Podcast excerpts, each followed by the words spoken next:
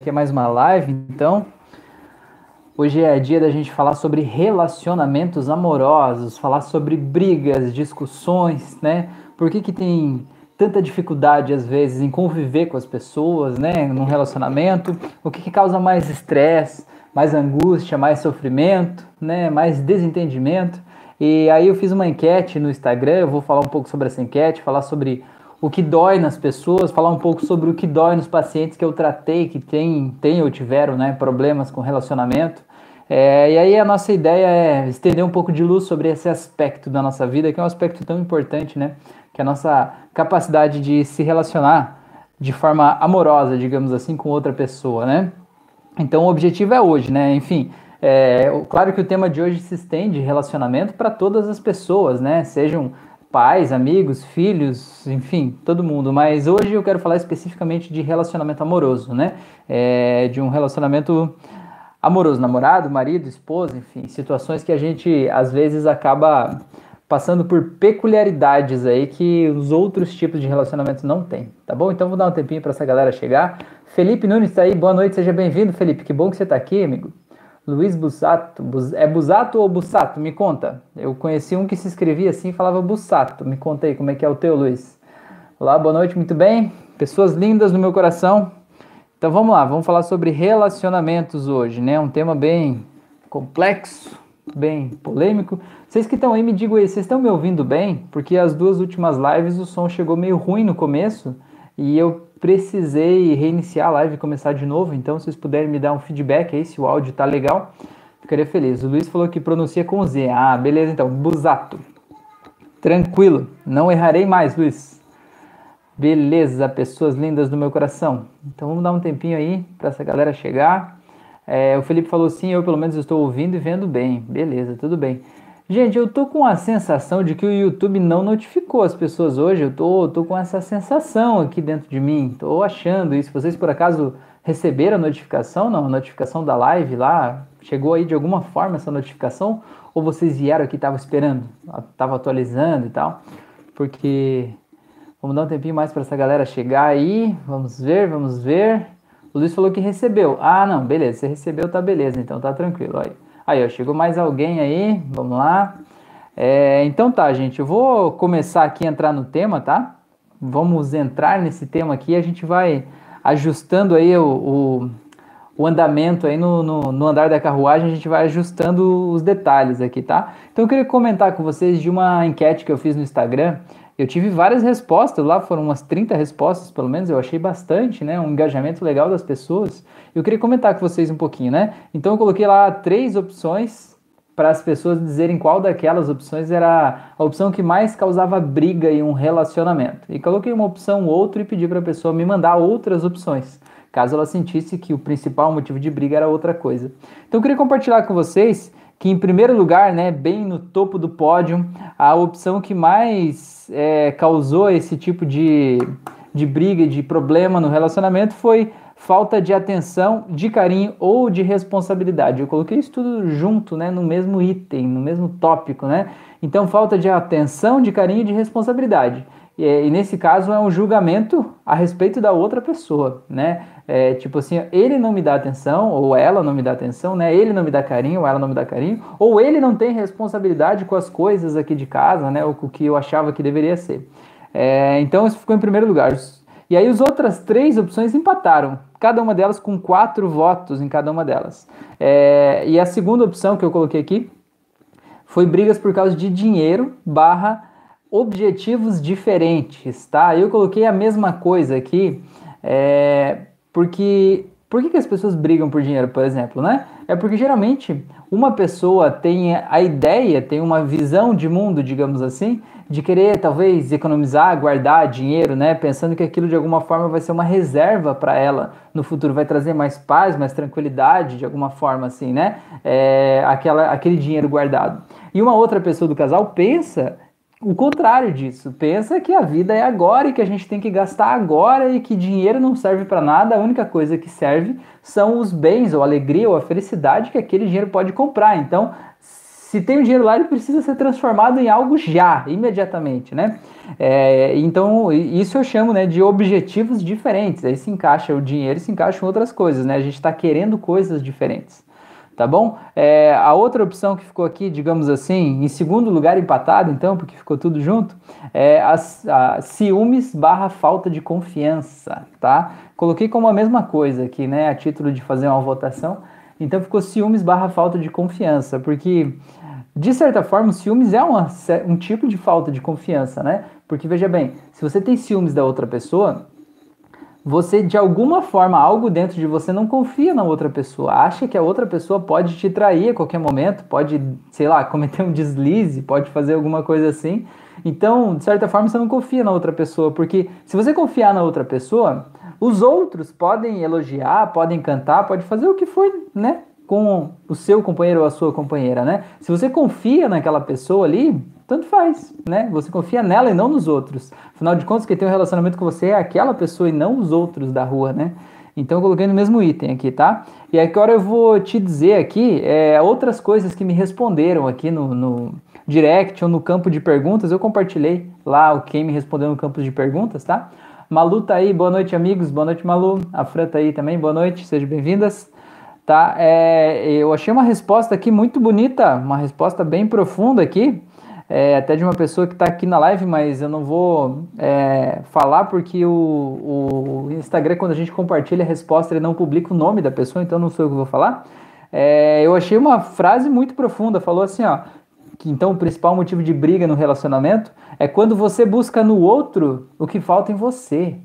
Eu achei isso muito verdadeiro, sabe? Muito, muito profundo mesmo, porque assim, é, isso não é só no relacionamento amoroso, né? Em qualquer relacionamento, mas principalmente no amoroso. A gente tem as nossas carências internas, né? Os nossos vazios interiores. A gente tem a nossa dificuldade de se expressar, a gente tem a nossa dificuldade de se colocar no mundo, dificuldade de atender os nossos próprios desejos. E às vezes a gente acha, espera, numa inocência, que o outro vai suprir as nossas necessidades, ou vai suprir o nosso vazio interior. E o outro não tem obrigação de nada. Às vezes o outro nem sabe que você tem esse vazio interior aí dentro de você desse jeito, entende? E a gente fica na expectativa de que o outro vai fazer por mim o que eu achava que deveria ser feito. É, ou a gente espera que o outro, ele, digamos assim, se encaixe dentro de um personagem que eu idealizei na minha cabeça, sabe? Eu quero que o outro, que o meu companheiro, a minha companheira, seja desse jeito. E eu crio um esboço, sabe? Certinho, tem que ser assim. E aquela pessoa não, não é daquele jeito que você pensa, né? E às vezes a gente tem uma dificuldade de aceitar a pessoa como ela é. A gente quer que a pessoa seja diferente, né? E que ela, é, digamos assim, supra a nossa carência interior, né? É, e sobre essa questão de, de querer que o outro preencha o vazio que está dentro da gente, tem uma coisa também, né?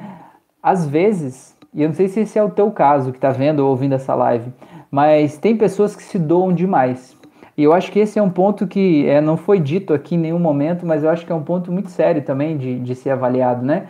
Que as pessoas que se doam demais, né? Fazem demais pelo outro. E o que, que o que, que tem por trás de uma pessoa que se doa demais? Uma pessoa aquela que meio que se anula, ela se autoanula para suprir o desejo dos outros, para fazer o que os outros querem, mesmo que os outros não tenham pedido nada disso. Ela faz isso por conta própria, né? O que, que tem por trás de uma pessoa que está se autoanulando? Essa pessoa ela tem quase que um desespero dentro dela, digamos assim, uma carência tão grande que ela ela sente que ela não pode suprir a carência dela. Então ela acha, ó, pega a linha de raciocínio. Ela acha que se ela se doar por completo para uma outra pessoa ou para outras pessoas, de alguma forma, em algum momento, alguém dessas pessoas vai retribuir o que ela está fazendo e vai poder fazer por ela o que ela gostaria que fosse feito, entendeu?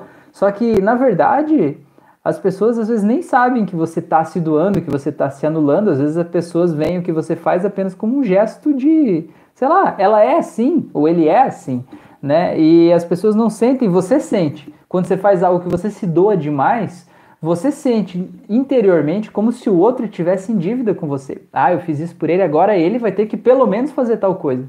mas você não fala isso que ele vai ter que pelo menos fazer tal coisa, né? Você só espera na tua cabeça. E como o outro geralmente não tem bola de cristal, né? Ele geralmente não tem a capacidade de entender o que passa dentro dessa sua cacholinha maluca aí, ele não vai, provavelmente, a, pro, a probabilidade é muito grande de que ele não vá suprir a tua expectativa, porque afinal de contas ele nem sabe que você está esperando isso, né?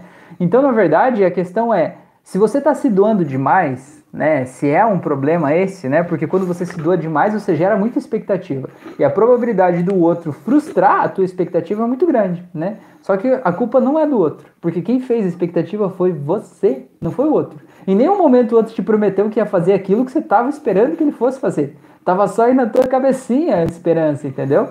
É, e, e, e, o que, que eu quero dizer com isso é que muitas vezes a gente quer que, o, que o outro supra essa carência nossa, quando na verdade é só a gente que pode suprir isso, né? A gente é que precisa se colocar em primeiro lugar, né? E se colocar em primeiro lugar não é egoísmo.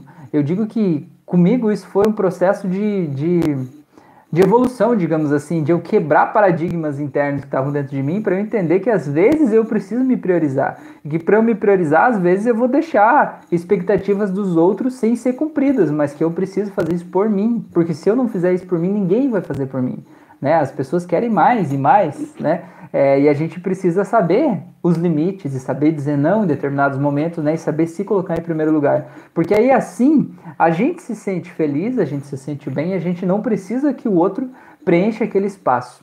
Tá? Sobre essa questão de expectativa, de espaço, de suprir a nossa carência interior, eu quero dar mais um exemplo. Eu já falei algumas lives para trás, mas eu vou falar de novo. Tá? Imagina, vou dar um exemplo, eu acho que você vai entender. É, imagina que você gosta de comer comida japonesa, tá? E o teu companheiro lá gosta de comer comida mexicana. E aí chega uma noite e diz assim: "Ah, vamos comer fora? Ah, vamos". E aí ele pergunta: "Onde é que nós vamos?". E você, no intuito de querer agradar a, a outra pessoa, diz assim: "Vamos comer comida mexicana?". Por quê? Porque ele gosta de comida mexicana, você não gosta, né? Não que você não goste, mas não é o teu principal desejo, né? Você queria estar comendo comida japonesa. Mas você diz: "Ah, vamos comer comida mexicana?". Ah, vamos e tal. E aí o que, que acontece? Você provavelmente vai guardar dentro dessa caraminholinha maluca aí a ideia de que assim, meu, dessa vez a gente foi no restaurante de comida mexicana por causa dele. Então, da próxima vez, claro, com certeza a gente vai ir no restaurante de comida japonesa, porque ele sabe que eu gosto, né? Ele sabe que eu gosto, então da próxima vez a gente vai ir nesse, tá meio que claro isso. Aí quando chega a próxima vez, qual que é a mensagem que o outro lá recebeu? Diz assim, nossa, que legal que ela gosta, ou ele gosta, de comida mexicana. Então agora vamos de novo naquele restaurante de comida mexicana que estava muito bom, porque eu já gosto de comida mexicana. Se ele, se ele ou ela me convidou para ir lá é porque ele gosta, né? E aí o que, que acontece? Você se sente frustrado, você diz, pô, de novo estamos aqui nesse mesmo restaurante comendo isso aqui de novo e tal, né? Aí fica aquela diálogo interno. Como que ele não presta atenção nisso? Será que ele não presta atenção em mim? Será que ele não sabe que eu gosto da outra comida? Será que ele não sabe que eu queria estar lá no outro lugar? Né? E esse diálogo é a pior coisa que pode existir no relacionamento, né? A, a melhor coisa que você pode fazer pelo teu relacionamento é encontrar uma forma de acabar com esse diálogo, né? Diminuir essa vozinha que está aí dentro de você e tirar né, desligar esse diálogo, porque enquanto esse diálogo está acontecendo, você está sendo influenciado pro mal por essa vozinha, né? E você fica gerando frustração, é, raiva, mal-estar dentro de você, tá bom? Então é mais ou menos por aí. Então, o que é se colocar em primeiro lugar? É tipo assim, ó, eu gosto de comer comida japonesa, dizer assim, olha, se for para eu decidir, eu quero ir no restaurante de comida japonesa. Aí a pessoa diz, ah, mas é que eu gosto da mexicana. Não, então tudo bem. Aí você pode dizer, então tudo bem, então hoje a gente vai nesse, amanhã, ou sei lá, outro dia que a gente for, a gente vai no outro né? Pelo menos você deixou claro o que você queria, deixou claro a tua expectativa, você falou sobre o teu desejo. Porque não falar sobre o teu desejo é, é digamos assim, é o, o caminho certo para a pessoa não te entender, para a pessoa né, frustrar o que você estava esperando daquele relacionamento ali, com toda certeza. E não só referente à comida, mas referente a tudo, né? Então o que é se colocar em primeiro lugar e dizer, olha, eu quero isso. Né? Se a gente vai fazer isso ou não, não sei, mas eu falei o que eu quero.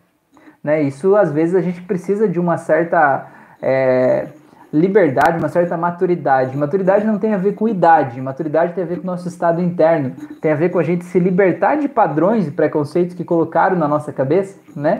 E poder agir do jeito que parece mais conveniente naquele momento, conforme as respostas daquele momento, né? Isso para mim é maturidade, não necessariamente a idade, até porque tem muita gente é, com uma idade muito pequena, que tem uma maturidade incrível, e tem gente de idade muito avançada que se comporta como crianças muito pequenas, né? Então, a, a, idade não é necessariamente maturidade, tá bom? Felipe falou, essa fui eu que escrevi. Ah, viu? Depois que meu namoro acabou, eu acabei percebendo isso. Pô, olha só que legal, Felipe. Olha, essa pessoa que passou na tua vida te deixou um ensinamento tão profundo desse, né? É, de certa forma, essa pessoa te fez perceber que no final das contas você estava esperando que ela preenchesse o teu vazio interior, né?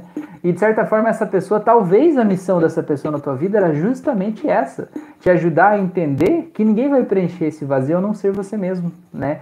E que quando a gente termina um relacionamento e a gente começa outro meio que tentando esquecer o que passou, tentando apagar aquela pessoa numa outra, tentando trocar aquilo ali, é, é o segredo para tudo dar errado, porque é uma fórmula que já deu errado antes, né? E agora você, se você perpetua essa fórmula, né?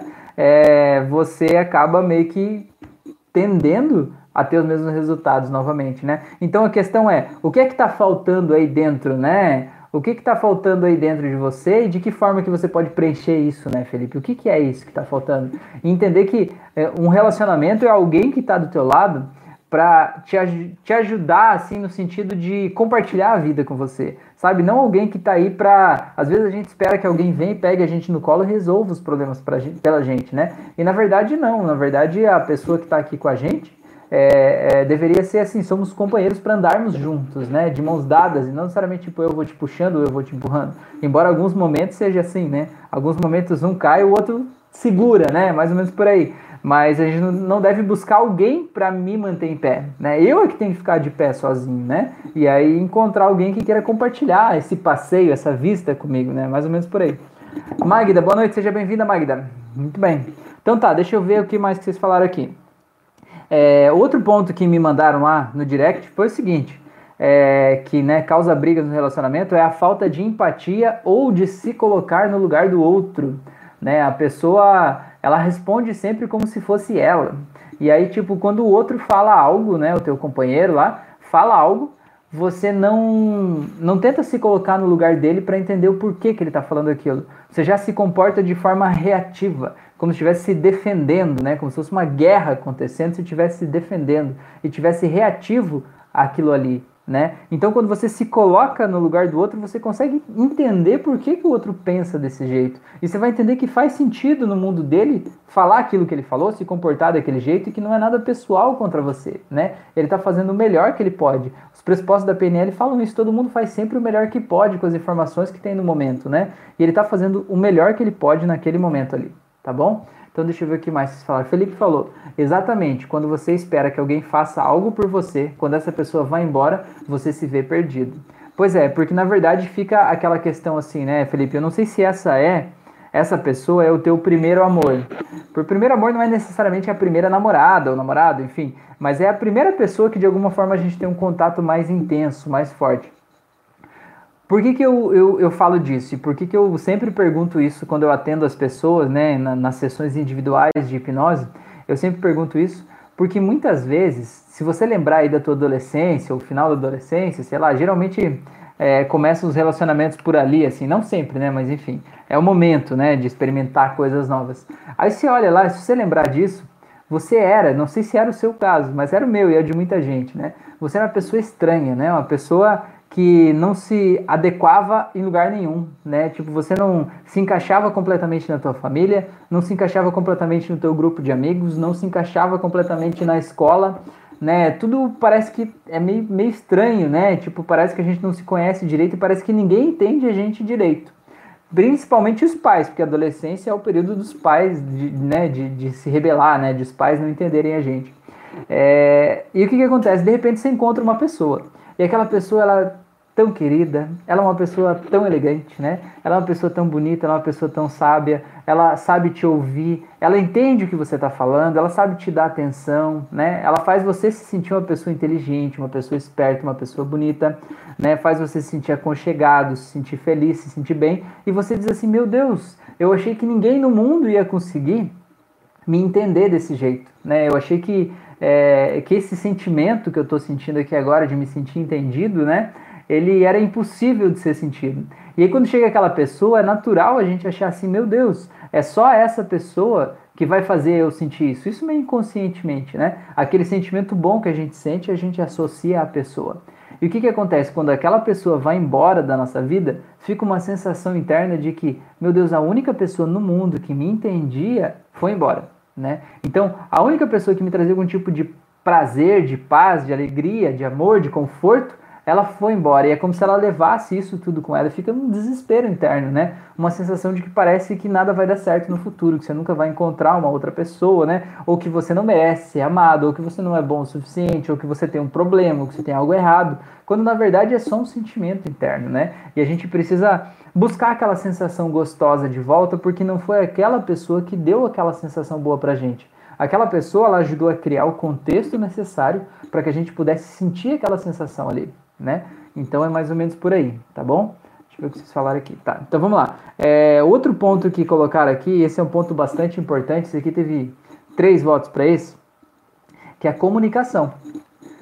Comunicação, a gente falar com as pessoas, né, sobre o que a gente está sentindo, sobre o que a gente está pensando, sobre o que a gente está passando, porque sabe o que acontece quando a gente não fala para as pessoas o que a gente está sentindo, ou não fala o que a gente está desejando, ou o que a gente está buscando, é, não tem como o outro saber, né? Então o outro vai julgar os nossos atos, o que a gente está fazendo, a partir do que ele acha que a gente está pensando, ou a partir do objetivo que ele acha que a gente tem quando faz aquela ação ali, né? E às vezes o objetivo que ele acha que a gente tem é um objetivo todo distorcido, todo errado. E se ele soubesse por que, que você está fazendo isso, se sentindo assim, ele poderia agir de um jeito diferente, né? É, sobre essa questão de comunicação, tem uma coisa que eu acho muito importante. Eu até anotei aqui mais embaixo para falar. Nereida, tá aí também. Boa noite, Nereida. Seja bem-vinda. É, que eu anotei para falar mais à frente, mas já vou adiantar aqui, tá? É, é o paradoxo de guardar para não brigar, tá? É, já aconteceu isso com vocês? Eu digo isso que é um paradoxo, né? Eu não sei se, se isso existe, mas eu, eu decidi chamar assim, né? Para mim faz sentido. O paradoxo de guardar para não brigar. E por que, que é um paradoxo isso? Porque veja bem, imagine que a gente tem um relacionamento, né? Aí você falou um negócio que eu não gostei, tudo bem?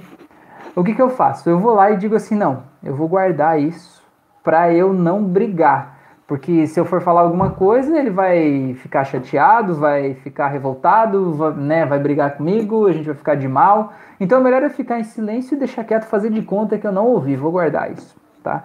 E por que, que você faz isso? Você faz isso justamente para, digamos assim, tentar manter o bom, o bom humor, o bom equilíbrio, né? a harmonia daquela relação. A gente faz isso, né? pensando no melhor.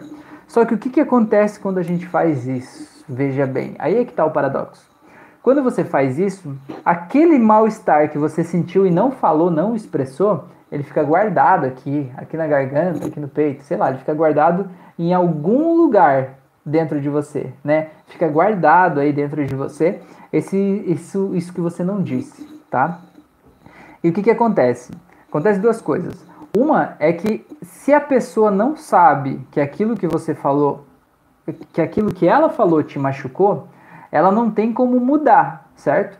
Ela provavelmente vai repetir aquilo de novo porque ela nem sabe que aquilo te machucou. Então talvez ela vá falar de novo, né? Então você está negando a ela a oportunidade dela melhorar, dela evoluir, dela saber como ela pode é, melhorar esse relacionamento de vocês, né? Se polindo aos poucos, né? Entendendo que aquilo ali que ela falou não foi legal.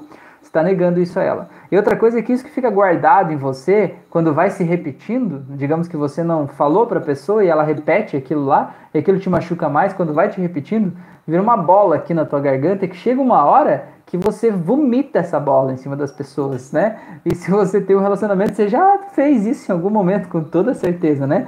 Aquele momento em que você vomita tudo que tem de errado. É como se aconteceu uma coisa que foi a gota d'água. E aquela gota d'água faz você dizer, por que você não faz isso? Porque você deixa tudo jogado, porque você é responsável, porque você não me dá atenção, porque você não me dá carinho, porque não sei o que lá. São todas as coisas que a pessoa foi sentindo ao longo dos dias, meses, sei lá, e ela não falou e ficou guardado, né? E aí, em algum momento, você explode. O que, que acontece? Quando você explode, você fala com raiva. E porque, da onde é que vem a raiva? Eu sempre falo isso. A raiva vem da injustiça.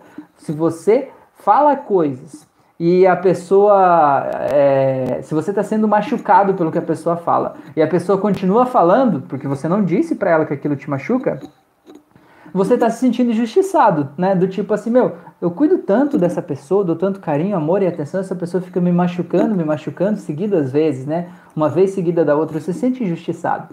E a injustiça gera raiva. E aquela raiva faz você agir com raiva. E você é, ter explosões de raiva. E às vezes você gritar com a pessoa, às vezes agredir a pessoa fisicamente, às vezes bater na pessoa, né? E fazer um monte de coisa e xingar todo mundo, né? E age com raiva, instintivamente com raiva.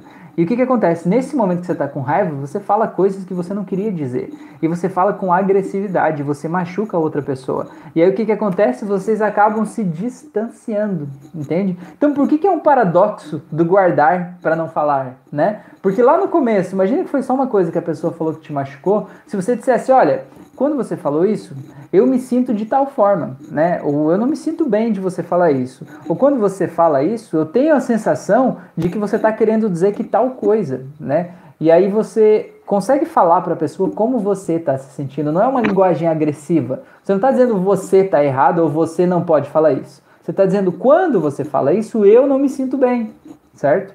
Então você está dizendo como você se sente. Você está dando para a pessoa a oportunidade de saber como você se sente. É, e aí a pessoa pode, naquele momento você vai estar num estado emocional tranquilo, você vai falar isso de forma tranquila, de forma amorosa, de forma carinhosa, pensando num bem coletivo, né? Certo? Você não vai estar com aquela raiva toda entalada aqui na garganta, assim, tentando, cuspindo fogo, né? Pela boca, que um dragãozinho, né? Então aquilo vai ser mais bem aceito pela pessoa e a pessoa vai se polir, se policiar para mudar o jeito de agir, né? E isso vai melhorar o relacionamento. Agora, quando você não fala para não se afastar da pessoa, você gera aquela raiva dentro de você. Você não permite que a pessoa saiba que aquele ponto é um ponto que precisa ser melhorado para a harmonia de vocês dois, né? E você vai gerando aquela raiva até um ponto que você vai pegar fogo e vai explodir, vai agir com raiva com as pessoas, né? Vai vomitar tudo na cara da outra pessoa e aí tá justamente o problema, né? Por que, que você guardou lá? Porque você queria se aproximar da pessoa. E qual o resultado que você conseguiu? Se afastar dela, certo?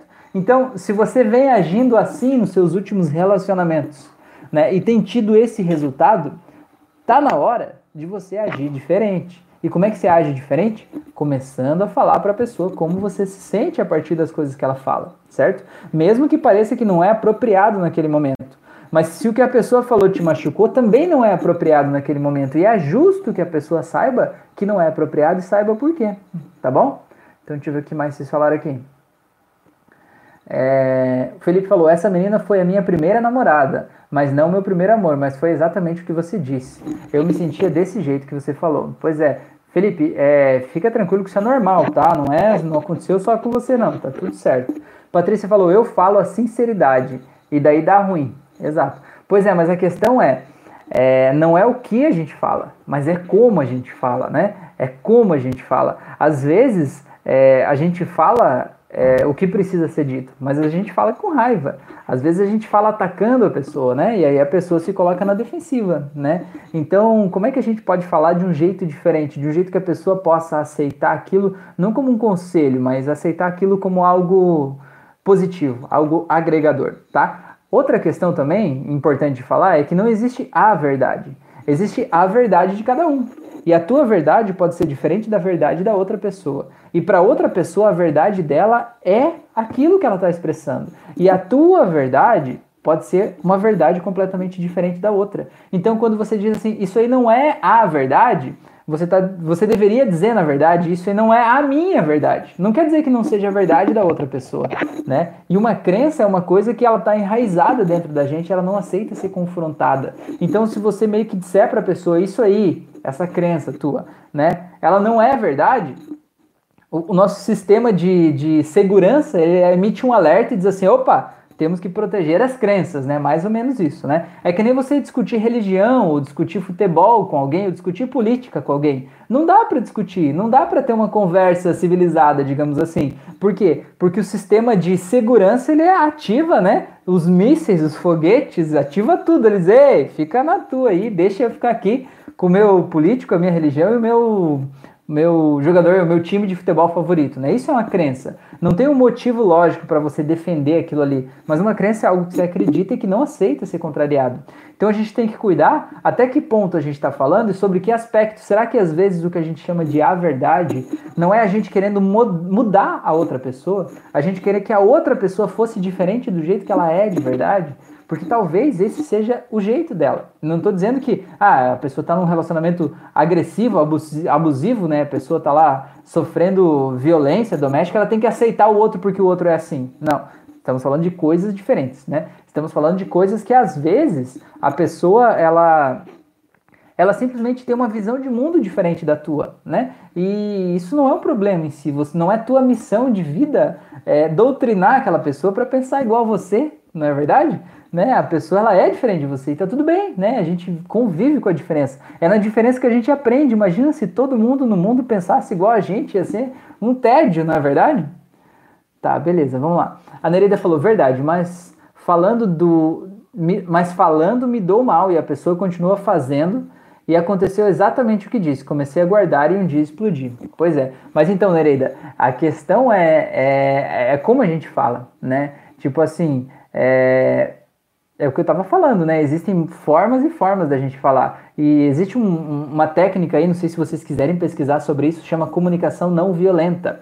Comunicação não violenta funciona assim: você não fala sobre o que você digamos assim, não fala sobre o que o outro faz, você não fala sobre o que você acha que o outro está pensando, você não critica abertamente o outro, você fala sobre você, você fala sobre como você se sente a partir do que o outro fala, a partir do que o outro faz, né? E quando você fala sobre você, o outro, naturalmente, instintivamente, surge uma empatia do tipo assim, ah, né? Imagina que a pessoa falou o negócio, mesmo que ela tenha falado com a intenção de te magoar, né? Imagina, vamos dar um exemplo. Imagina que você está acima do peso e a pessoa diz assim: Ô, oh, mas você tá gorda mesmo, hein?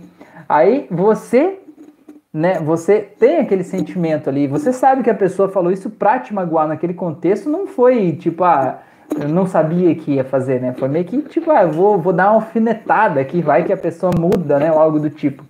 É, o que, que, que, você pode fazer, né, nesse caso da comunicação não violenta? Dizer, dizer para a pessoa, olha, mesmo que a pessoa saiba que te magoa ela falar assim, você falar para a pessoa é diferente, entendeu? No momento que a pessoa falou isso, você olhar nos olhos da pessoa e dizer, olha, quando você fala assim, quando você fala sobre o meu peso, isso me magoa profundamente, eu realmente me sinto mal com isso.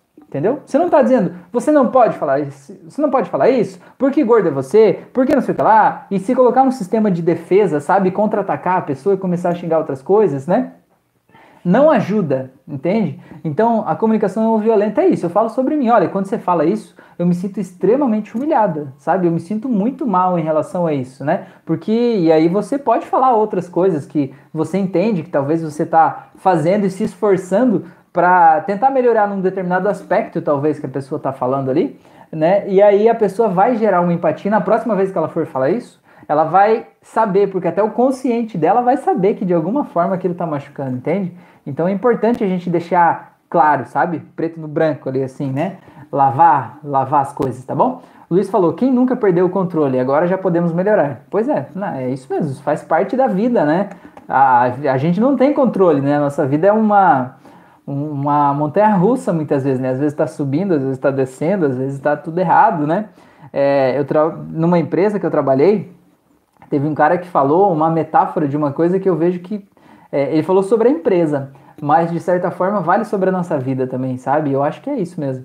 É, imagina que você, sei lá, atingiu a maioridade ali, você, sei lá, saiu da casa dos teus pais, começou a trabalhar, seja lá o que for, né? Digamos, começou a conquistar a tua independência, né? E o que, que é essa metáfora que ele falou? É assim, ó, você é um trem e aí te colocaram um pedacinho de trilho, assim, que é a tua independência, né? O momento que você está vivendo ali. E você, você, né, a tua vida é um trem, tá lá em cima do morro e tem um pedacinho de trilho bem pequenininho, assim, sei lá, é um mês, não sei quanto tempo que é esse trilho aí da tua vida. Tá lá. E aquele trem começou a descer o morro desgovernado, sem freio, embalando cada vez mais, né? E a vida é a gente tentar achar formas de colocar os trilhos na frente daquele trem antes do trem chegar ali, descarrilar e dar tudo errado, né? Então é mais ou menos isso. a vida às vezes é uma loucura e a gente tem que meio que correr atrás. Às vezes a gente se sente sufocado, apertado, né? E, e é comum, infelizmente é comum, a gente descontar essas frustrações nas pessoas que estão próximas da gente, né? É, num companheiro, numa companheira, né? Porque às vezes a gente sofre tanta pressão no trabalho, de chefe, de amigos, de familiares, de gente que está cobrando a gente daquela, é, digamos assim, daquela fórmula do sucesso, né? Qual que é a fórmula do sucesso? Você vai lá, você vai fazer uma faculdade, você vai arrumar um emprego, daí você vai ter um salário bom, aí você vai é, ter um relacionamento, vai casar, vai ter filhos, e aí você vai comprar uma casa, e daí você vai ter uma vida feliz, e daí vai ser tudo perfeito, né? No mundo cor-de-rosa, assim, né? Tudo tranquilinho daquele jeito. E às vezes as pessoas ficam se intrometendo e fazendo cobranças do tipo, ai, mas não casou ainda, ai, mas não um filho, ai, mas não tem uma casa, ai, mas não um emprego. Foda-se! Sabe, ninguém tá vivendo a tua vida, você não tem que seguir fórmula nenhuma. Você tem que seguir o teu coração, né? E fazer o que faz sentido para você, né? Se o outro acha que isso tudo é maravilhoso, então vá lá e faça, né? Você acha que é maravilhoso ter um emprego X passar no concurso público, vá lá e faça a prova e passe no concurso você, então, né? Em vez de ficar querendo que os outros sigam um determinado padrão, porque às vezes a gente segue essa fórmula do sucesso, chega lá e descobre que não é bem assim, né? Que aquele pote de ouro lá, ele não tá lá no final do arco-íris lá, né? Às vezes ele tá no meio da caminhada, nesse processo que a gente está vivendo, né? Nessa construção de nós mesmos e a gente deixa ele passar enquanto a gente está procurando e perseguindo o sonho dos outros, né? Então é mais ou menos por aí. A Patrícia falou, eu tenho uma insatisfação crônica, é exato jeito de se expressar. Exato, é um exercício de fala não violenta. Isso aí mesmo, é um exercício. É, a gente começa a falar e a gente vai pegando jeito, né? E a gente acaba transferindo isso para outras esferas da vida também, né? Não só para o relacionamento, mas é muito legal. A Nereida falou, mas foi isso que fiz, pedia desculpas e no dia seguinte fazia a mesma coisa. Pois é, Nereida, isso é um outro ponto que eu anotei aqui no final, para ver se de repente esse não é um relacionamento tóxico e abusivo, né? Porque às vezes a gente está preso num relacionamento tóxico é, abusivo, violento, né? Seja lá como for, e a gente não é, não quer ver isso, sabe? A gente não quer aceitar isso. Tem um termo que chama, eu não sei quem criou esse termo, eu já ouvi várias pessoas falando, mas eu nunca vi a fonte dele ainda, que chamam de ofurô de merda. Já ouviu falar disso, ofurô de merda? Sabe o que é ofurô? Aquela piscina que tem aquelas biquinhas, aquelas borbulhas, né? Imagina que você tá deitado num ofurô de merda. Merda tipo cocô mesmo, sabe? Bem quentinho. E aí você fica ali, você tá deitado lá, mas você sabe que aquilo ali é cocô, né? Você sabe que aquilo ali não é para você, que você nunca vai sair limpo daquele lugar, né? Aquele lugar é fedorento, é sujo, é esquisito, né? Só que ele tá tão quentinho, né? Ele faz uma massagem gostosa nas costas com aquelas borbulhazinhas, né? É, a gente vou ficar aqui mais um pouquinho, né? Às vezes a gente tá num relacionamento que é esse ofurô de merda, né? É um relacionamento que a gente acha que é melhor estar com essa pessoa, mesmo ela sendo abusiva, tóxica do jeito que ela é, do que ficar sozinho, entende?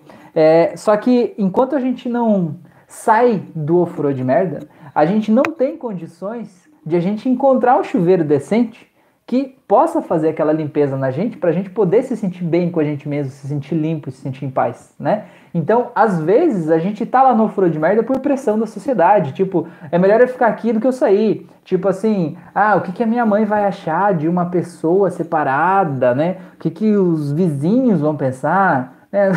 Os vizinhos que vão cuidar da vida deles, né? É, eu acho incrível isso, mas a gente tem uma tendência a se importar com a opinião do outro, né? E às vezes a gente está vivendo uma vida frustrante, sabe? Uma vida que não serve pra gente de maneira nenhuma, por medo de desagradar os outros, né?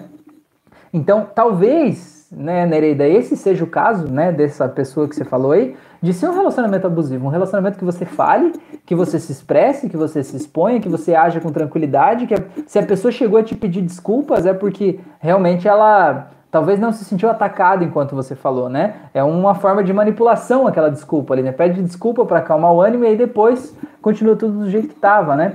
É, então, é, é, importante a gente saber disso, né? Qual que é o ponto de sair? Qual que é o ponto de avaliar, né? Qual é o ponto de dizer, tá, esse eu furo até que tá morninho, mas eu mereço mais do que isso. Como é que a gente descobre isso, né? E é só a gente que pode saber isso aí, tá bom?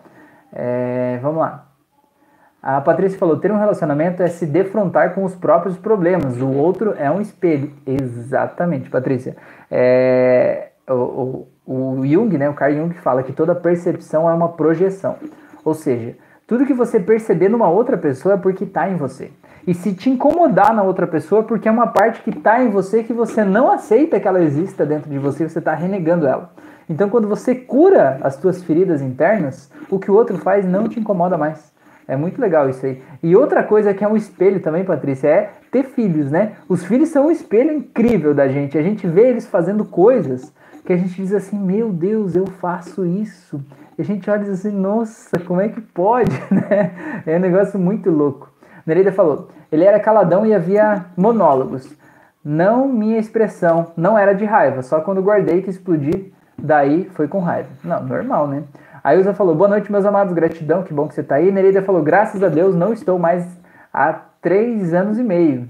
Estou bem comigo mesma. Beleza, é isso aí, muito bom. Parabéns, parabéns. Beleza?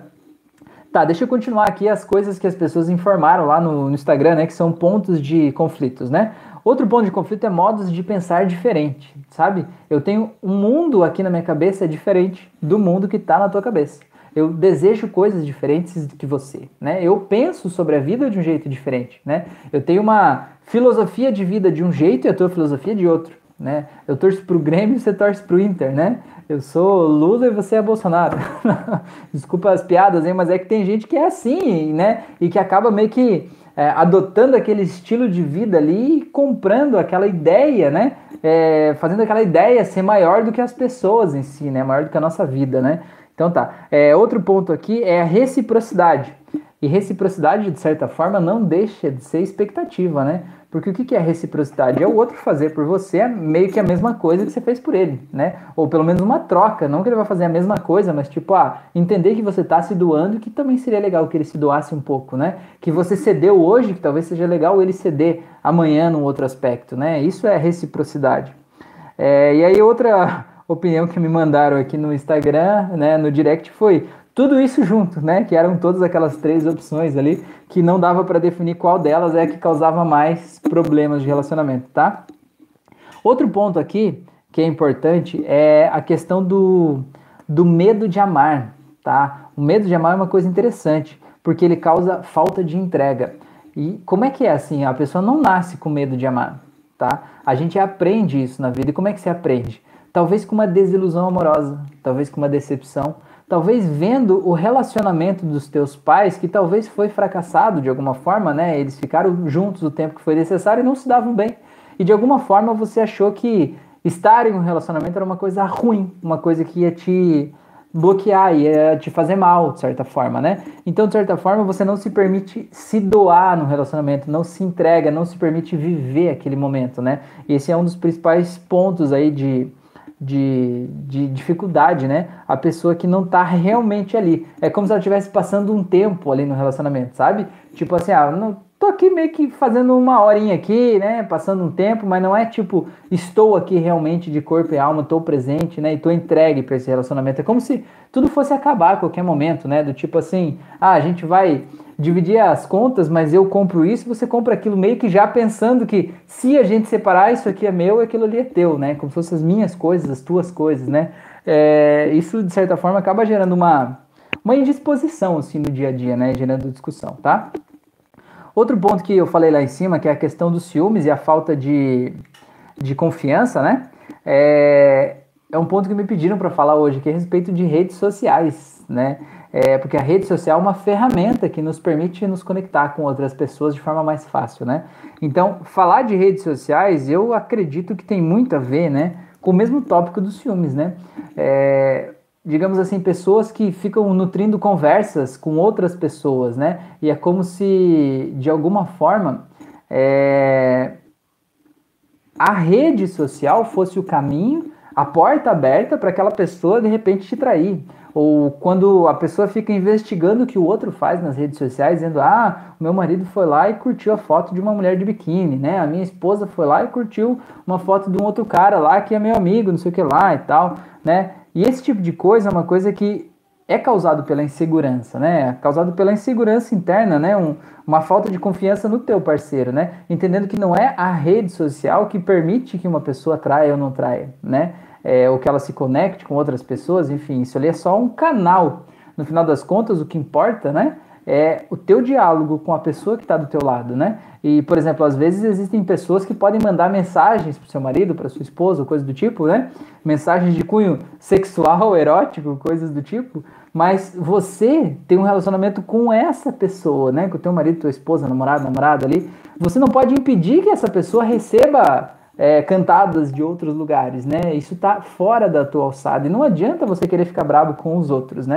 Na verdade, você deveria até ficar feliz e dizer, pô, que legal, né? Tô casado com uma pessoa ou tô namorando com uma pessoa que é desejada por outras pessoas. Olha que coisa maravilhosa, né? Olha que coisa legal, né? É, os outros desejam, mas é meu, é minha, de certa forma, né? Isso é muito legal pensar desse jeito, assim, né? Uma outra ótica para olhar para esse mesmo aspecto, né? Mas e aí quando as pessoas colocam assim, por exemplo, ah, vou colocar senha no meu celular, tipo, ah, só eu acesso, você não acessa.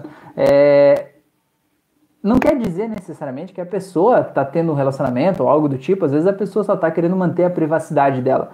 Mas o problema é quando você encara isso como um problema, entendeu? O problema não é o fato em si que a pessoa faz de, sei lá, colocar senha ou deixar o celular bloqueado ou desbloqueado, enfim. A questão é como você encara isso, né? É, eu acho que é legal a gente falar sobre isso e a gente ter a clareza de dizer, né? De ser transparente, assim, né? Com seu companheiro e companheira, tá bom? Beleza? Bora lá? Deixa eu ver o que mais que eu coloquei aqui.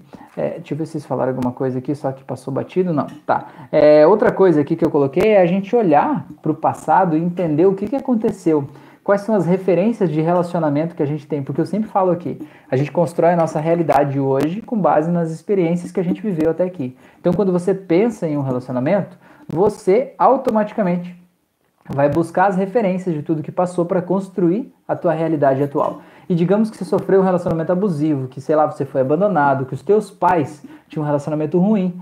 É, se você não curar essas histórias aí do passado, você tende a entrar no novo relacionamento se comportando do mesmo jeito que você se comportava lá. É como se tivesse assim, meio que fazendo a pessoa atual pagar pelos erros do outro lá do passado, entendeu? É, e na verdade a gente precisa meio que dar um reset né, nesses programas, nessas memórias, reescrever essas memórias para que a gente possa ter memórias melhores, memórias mais saudáveis.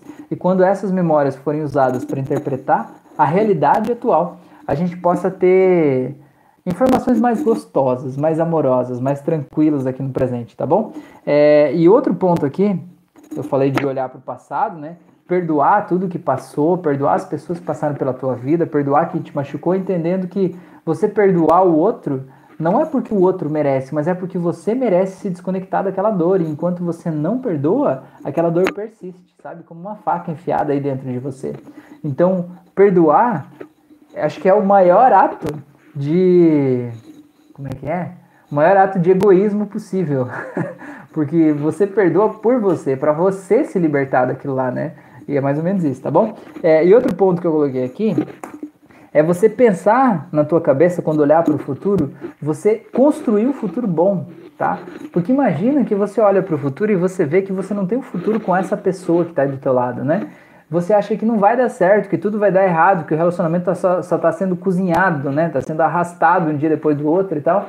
E quando você pensa que o futuro vai ser ruim, você se comporta hoje de acordo com aquilo, do tipo assim, ah, não vou nem me esforçar por essa merda mesmo, né? Não vai dar certo e tal, né? Eu já sei que não vai dar certo, então vai, fica de qualquer jeito, né? E se você quer realmente mudar o teu dia a dia, né, e diminuir as brigas de certa forma, se sentir mais em paz, mais tranquilo, você deve criar uma outra imagem mental aí na tua cabeça sobre o futuro, entendendo que quando você pensa sobre o futuro, aquele filminho que passa de você sozinho, de vocês dois no futuro, é, ele não é verdade necessariamente, ele é só um pensamento. Ele é um filminho que você criou na tua cabeça e você colocou aí. E você pode trocar ele por um outro filminho. Você pode trocar ele por um filminho bom, por um filminho melhor, por um filminho mais cheio de prosperidade, de amor, de tranquilidade, de alegria, né, de harmonia.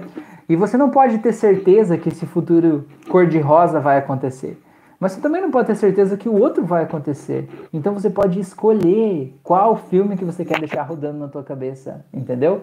Entendeu a sacada? É, isso não é infantilidade, né? Isso é apenas amor próprio. É você deixar rodando um filme que te faça bem, para que você possa ter boas energias, boas emoções, bons sentimentos no teu dia a dia e se comportar de acordo, tá bom? É... Esse aqui eu já falei. Esse aqui eu já falei. Ah, e outra coisa que eu quero falar aqui também é que tem dois tipos de medo quando a gente pensa, por exemplo, que a, o relacionamento não dá mais, por exemplo, né? Não dá mais para seguir, a gente vai ter que seguir caminhos diferentes. Tem um medo que é o medo de deixar a pessoa ir, o medo de perder alguém, o medo de dizer assim, bom, não tá tão bom, mas vai que eu fico sozinho para sempre, vai que eu nunca encontro uma pessoa assim, né? É, digamos que essa numa nota de 0 a 10, essa pessoa é uma pessoa 5, né? O jeito que ela faz eu me sentir é 5. Tá, mas 5 é, é melhor do que zero, né? Sem ninguém. Mas 5 não é o que você merece, né? Você não veio aqui para essa vida para viver é, abaixo da média, né? É, na escola a gente passa com 7 só, né? Pelo menos na minha época era 7, né? Então 5 nem passa na escola, né? Então a gente precisa mais e a gente merece mais. Ninguém veio aqui para sofrer, né? Então, um primeiro medo é o medo de deixar o outro ir ficar sozinho.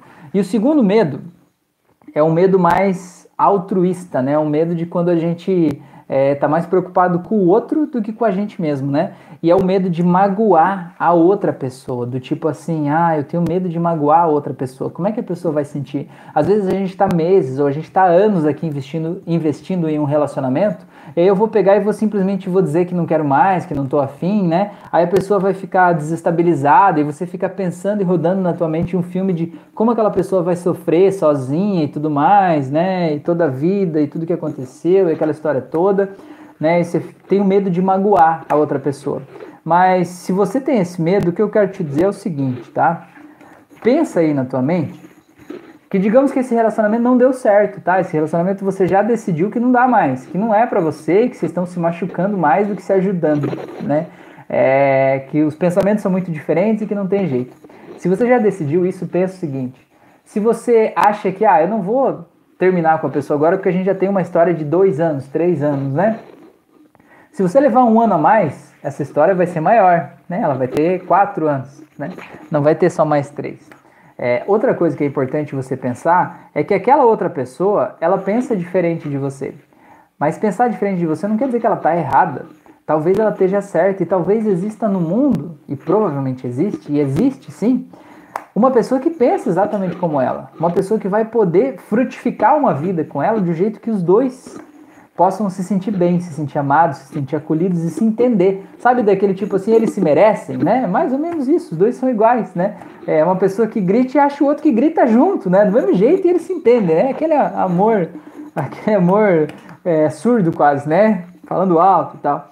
É, mas enfim, né, entre tudo isso as pessoas se entendem. Então entenda que se você não termina um relacionamento por medo de magoar a outra pessoa, entenda que você está magoando mais a outra pessoa, mantendo ela num relacionamento que não está fazendo bem para ela também. Inclusive, você está impedindo ela de seguir a vida dela, porque talvez, né, se não vai dar certo com vocês, talvez seja melhor para ela o quanto antes poder sair, para o quanto antes ela poder encontrar uma outra pessoa, para o quanto antes ela se sentir bem, se sentir feliz e seguir os planos da vida dela. Não é verdade? Então é mais ou menos por aí que eu queria dizer, né? Uma outra forma de você olhar para esse aspecto, né? Se você é uma pessoa assim tão altruísta, entender que a dor que existe ali não é só a dor do fim, né? Mas é a dor, a dor do, do manter algo que não serve, né? E que pode estar atrapalhando o início, um novo início, tá bom? Beleza? Deixa eu ver o que vocês falaram aqui. Vamos ver. A Ilza falou: Eu estou assim, não consigo me entregar no relacionamento. Pois é, Ilza, então tem que ver como é que foram os anteriores, né? Como é que foram os últimos aí. Patrícia falou: tô adorando o tema, gratidão, tô aprendendo bastante coisa. Suas hipnoses são ótimas, já fiz. Ah, que legal, que bom, Patrícia, que bom. Seja bem-vinda aí à nossa família aqui. Denis tá aí, boa noite, Rafa, boa noite, Denis. Muito bem, muito bem. Gente, então o que eu tinha anotado aqui para hoje era isso. Tem alguma coisa a mais que vocês querem que eu fale? Tem alguma, algum outro motivo de briga no relacionamento de vocês que eu não falei aqui hoje ainda? Tem algum ponto que eu comecei a escrever aqui, comecei a desenvolver uma linha de raciocínio que eu não fechei o nó e deixei aberto? Me ajudem aqui a gente se ajudar para a gente construir né, esse, esse conteúdo de forma coletiva, tá? E se tem algum ponto que é importante eu falar, não fica com vergonha, fala aí, tá? Porque às vezes isso que você vai trazer vai ajudar a vida de milhares de pessoas que ouvem essa live depois, né? Essa live fica lá no Spotify, no Deezer, muita gente acompanha esse conteúdo depois, tá bom? Então vamos, vamos construir isso aí junto, tá bom? Felipe falou: No meu namoro, às vezes eu sentia medo de perder ela, até mesmo quando a gente tava junto. Pois é, Felipe, isso mostra uma insegurança, né? Uma insegurança interna. E o que é essa insegurança? No final das contas, é um sentimento de que você não é bom o suficiente, né? Que você não é o bastante. Talvez que a pessoa ela é boa demais para você ou que você não merece ter um relacionamento tão bom assim, né? Isso no final das contas é uma insegurança interna nossa, né? E a gente precisa mudar isso. Se você imaginar, é, Felipe, se você talvez pensar na imagem mental que você tem dessa pessoa, provavelmente antes você olhava ela como uma pessoa muito melhor do que você. Uma pessoa mais bonita, uma pessoa mais inteligente, uma pessoa mais, sei lá, pra frentex, né? Uma pessoa tudo melhor do que você. E isso, quando a gente se sente inferior, é como se a outra pessoa fosse bem grande e a gente pequeno. E fica meio que uma coisa assim, tipo, a qualquer momento ela vai me deixar, né? A qualquer momento ela vai sair, ela vai perceber que eu sou uma fraude, ela vai perceber que eu não sou bom o suficiente, né? E o que é louco disso é que quando a gente se sente assim, a gente se comporta de acordo, né? A gente, se, a gente demonstra as nossas inseguranças na nossa fala, nos nossos gestos, no nosso dia a dia, e isso tudo vai minando a confiança que a outra pessoa tem na gente, né? E de alguma forma aquele sentimento de é, insegurança, de eu não ser bom o suficiente, ele vai meio que se materializando. E é como se a pessoa passasse a perceber que você não é bom o suficiente. Não porque você não seja de verdade, mas porque você acha que não é e aí se comporta de acordo com o que você acha. Faz sentido isso para você não? Conta aí para mim. É... Tá. Denis falou: chega um momento que o corpo começa a dar sinais, não chega? Acredito que o subconsciente manda mensagens. Autossabotagem? Ah, com toda certeza, Denis. Na verdade, o processo de, de autoconhecimento, né, é a gente olhar para dentro da gente, a gente se observar e a gente se perceber, né? E ver o que está acontecendo aqui dentro da gente, né? É...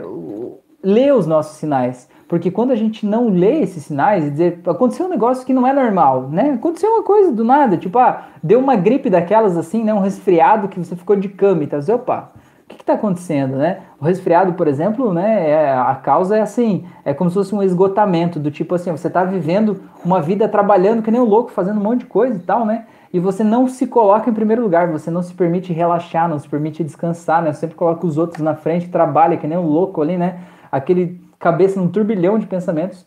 E aí meio que o teu corpo diz assim, ah, você não quer parar? É? Não, tá bom então, então deixa comigo. aí dá aquela ziquezira maluca que você tem que ficar de cama ali, sem se mexer, meio de molho e tal. É meio que o corpo te forçando a fazer o que se você tivesse ouvido ele feito, né, de forma mais tranquila, né, dado pequenas pausas, se colocado em primeiro lugar, ele não precisava te dar um aviso desse jeito, né? É, os pequenos avisos são mais amorosos, são mais fáceis de receber do que os grandes avisos. Tem uma série na Netflix, eu já contei essa história em outro momento, vou contar de novo. É, tem uma série na Netflix que se chama Kevin Provavelmente Vai Salvar o Mundo. E aí é uma série que, enfim, vou resumir aqui basicamente, é uma série de comédia, mas é basicamente assim, cai um asteroide lá, uma nave, sei lá, alguma coisa perto da casa do cara lá, e esse Kevin tá morando com a irmã dele, e tipo, ele trabalhava no mercado financeiro, teve muito dinheiro, aí deu uma, umas coisas na vida dele que deu tudo errado, casamento, profissão, enfim. E ele estava meio que, né, fracassado, digamos assim, morando lá na casa da irmã. E aí aparece uma mulher, que eu acho que é a Oprah Winfrey, se eu não me engano, a atriz que faz, que é como se fosse uma mentora espiritual dele. E essa mentora é só ele que vê, só ele que ouve, e as outras pessoas não veem e não ouvem. E ela vai dizendo para ele, ó, agora você tem que fazer isso, agora você tem que fazer aquilo e tal, né? Como se fosse uma tradução daqueles sinais do universo, assim, né? E ele, tipo, ele é um ser humano, né? Igual todos nós, né? E tem coisa que ele vai lá e diz assim: não, isso eu não vou fazer, isso não tem como e tal, isso não faz sentido. E daí vai mostrando o que ele vai fazendo no processo. Mas é, uma cena que acontece lá eu acho muito legal. É muito metafórica isso a respeito do que o Denis falou de que o nosso corpo dá sinais. É, acontece uma coisa que é pro cara ir pro hospital, esse Kevin aí, né? Ele precisa ir pro hospital, ele recebe vários sinais. E a moça lá, que é a mentora, vai dizendo: Ó, oh, você tem que ir pro hospital. Ele diz: Não, eu não vou, eu não vou, eu não vou pro hospital, eu não vou e tal. E aí ele, ele tá indo assim, cai uma placa na rua, quase na cabeça dele, cai na frente, assim, a placa tá escrito hospital, pra lá. Aí ele, e daí a moça tá ali, diz, viu, eu falei. Ele diz, não, eu não vou, né, tipo, eu não quero ver esses sinais. Aí ele continua caminhando, aí passa, sei lá, 10 ambulâncias do lado dele e ela fala, viu, é preciso ir pro hospital. Ele diz, não, eu não vou, não tem nada a ver, não sei o quê. Aí ele continua caminhando, acontece mais alguma coisa que ah, acho que tem uma mulher dando a luz e pede para ele junto, alguma coisa assim, que ele tem que ir para o hospital, e ele diz assim, não, não vou para o hospital. É, é, e aí o, o, E aí o que que acontece? No fim do dia, né, ele vai caminhando até em casa, chega lá, a irmã dele tá arrumando um carro lá, enfim, né, ela tá com o capô do carro aberto. E aí ele vai lá e coloca a mão do lado ali, né, no, no capô do carro, enquanto ele tá conversando com ela. E ele fala alguma coisa que ela não gosta, eles discutem, e ela fica com raiva e ela bate naquela varetinha que segura o capô do carro aberto, e aquele capô cai em cima dos dedos deles. Pau. Aí na hora que cai em cima dos dedos dele, ele faz aquela cara de dor e aparece a mentora ali dele, diz assim: ignore este aviso agora. Né? É mais ou menos isso, né? É mais ou menos isso que o nosso corpo faz com a gente, né? Ignora isso. Você vai ignorando, mas chega uma hora que não dá mais para ignorar. Ele precisava ir para o hospital arrumar aqueles dedos ali que o capô do carro caiu em cima. Não dava para ele ignorar, né? Então é basicamente isso que acontece. A gente recebe vários sinais e vai ignorando. Até que chega uma hora que acontece alguma coisa que não dá para ignorar, né? A gente é meio que pego pelo pescoço ali para resolver as coisas, né? Mas a gente aprender a olhar os sinais faz tudo fluir mais leve, né? Beleza? Então tá, vamos voltar aqui. É, o, Douglas, o Doug falou: quando a pessoa tem muito ego e não assume que erra. Pois é, Doug, isso é um caso complicado, né? É, agora, você esperar que uma pessoa que tem muito ego assuma que ela errou, aí é difícil, né? Porque assim, por que, que uma pessoa não assume que ela erra? Porque no final das contas ela se sente insegura, ela se sente pequena e ela acha que ela precisa sempre estar certa. É como se aquilo de alguma forma mostrasse poder no universo dela, mostrasse segurança dentro do sistema de crenças daquela pessoa.